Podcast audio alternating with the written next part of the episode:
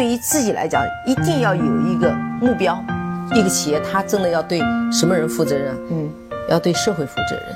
嗯，对员工负责任，对股民负责任。这个三个责任，一个国家的发展，实体经济是永远是是顶梁柱。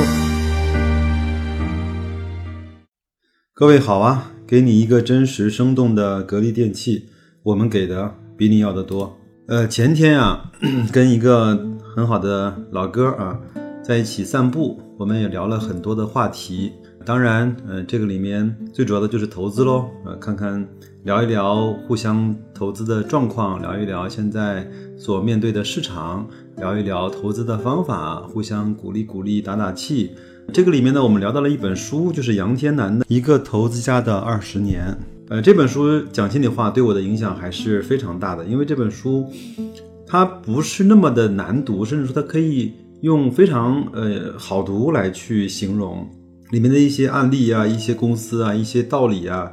呃，是非常亲切的。当然，我相信这个一定有杨天南先生比较高超的写作水平，才能够把一个不是那么容易理解和读懂的投资问题，转化成了呃非常生活化的语言。呃，那我今天呢是找到了一篇。呃，文章想跟大家做一下分享，因为我想在这个时候，可能大部分人的心里都是崩溃的，可能很多人都是焦虑的，很多人到了该贪婪却十分恐惧的那个阶段，好吧？那我们先把文章分享完。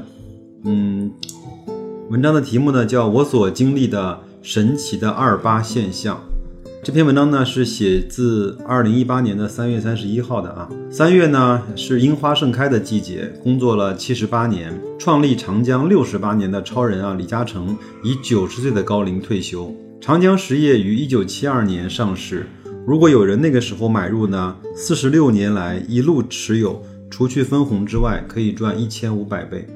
如果以分红再投的方式呢，可以赚五千倍，年化的投资回报是百分之二十。那三月份最大的新闻是，美国挥动了三零幺的大棒，对中国实施惩罚性的关税，呃，六百亿美金啊，引起了中美的贸易战。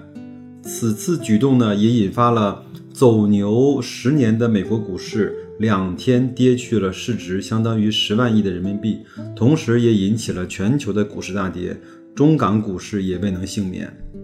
那熊市大跌的景象再次呈现。业绩差的公司跌，业绩好的公司也跌。刚刚爆出二零一一七年财报的优等生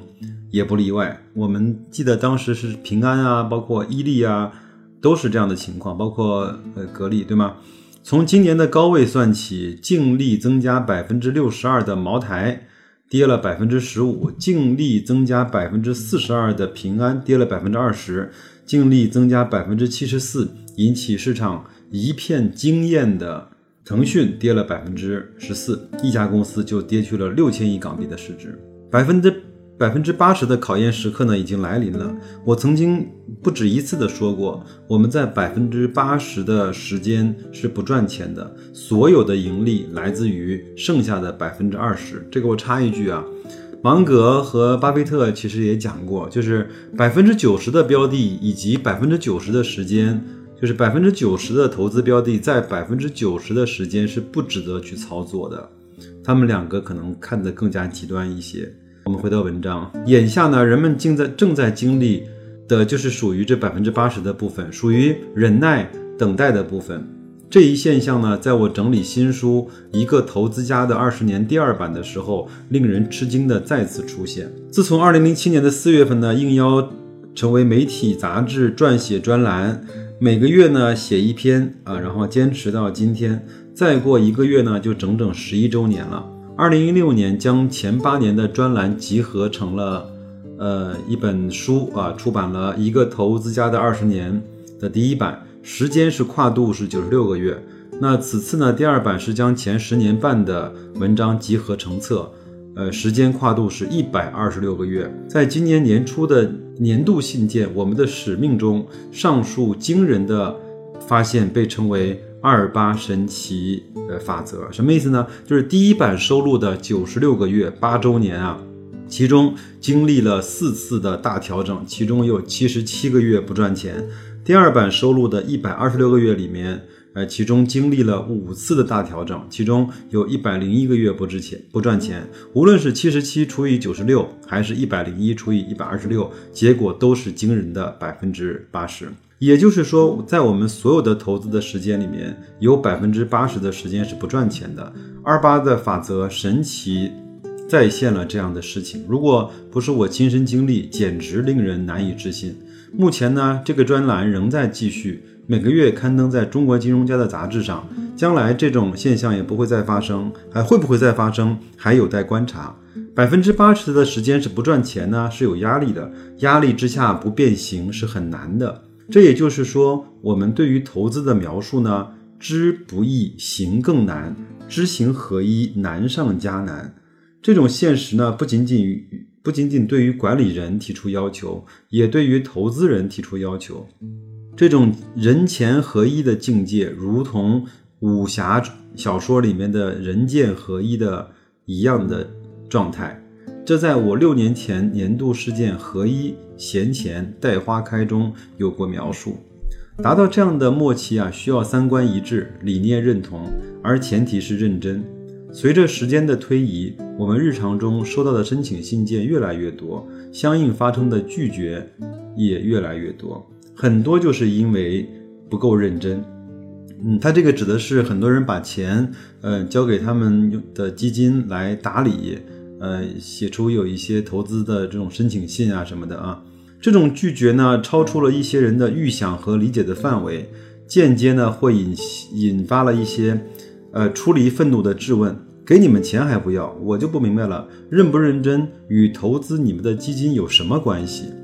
的确呢。认不认真与成不成功，并非完全对等的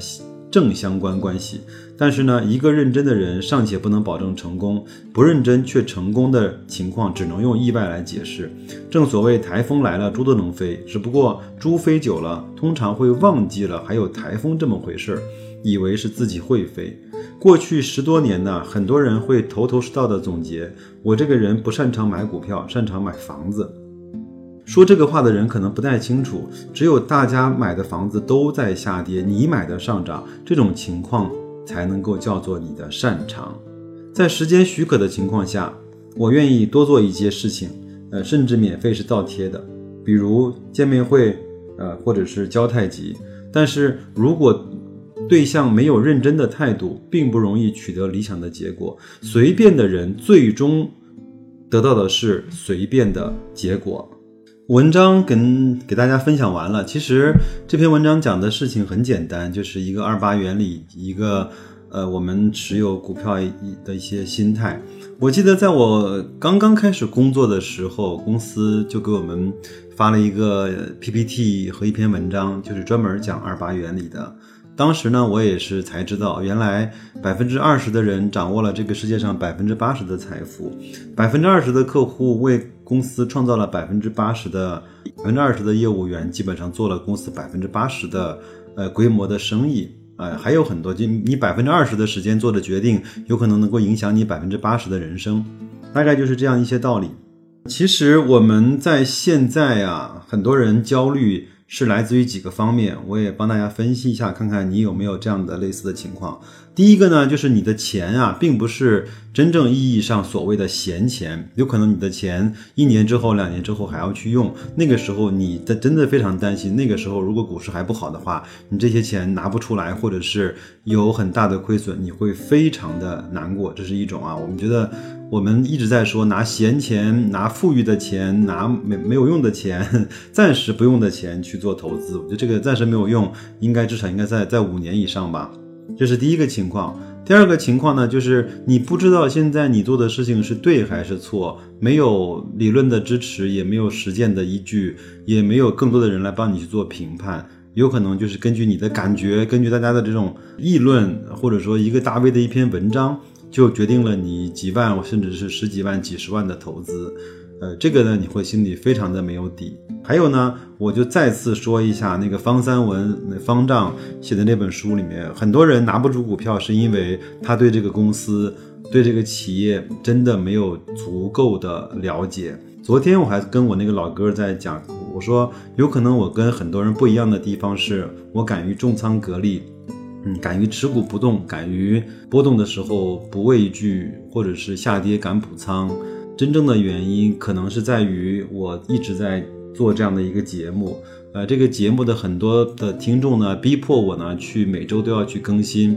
然后呢，逼迫我呢要去主动的去搜索一些关于格力的新闻、格力的数据、格力的消息，包括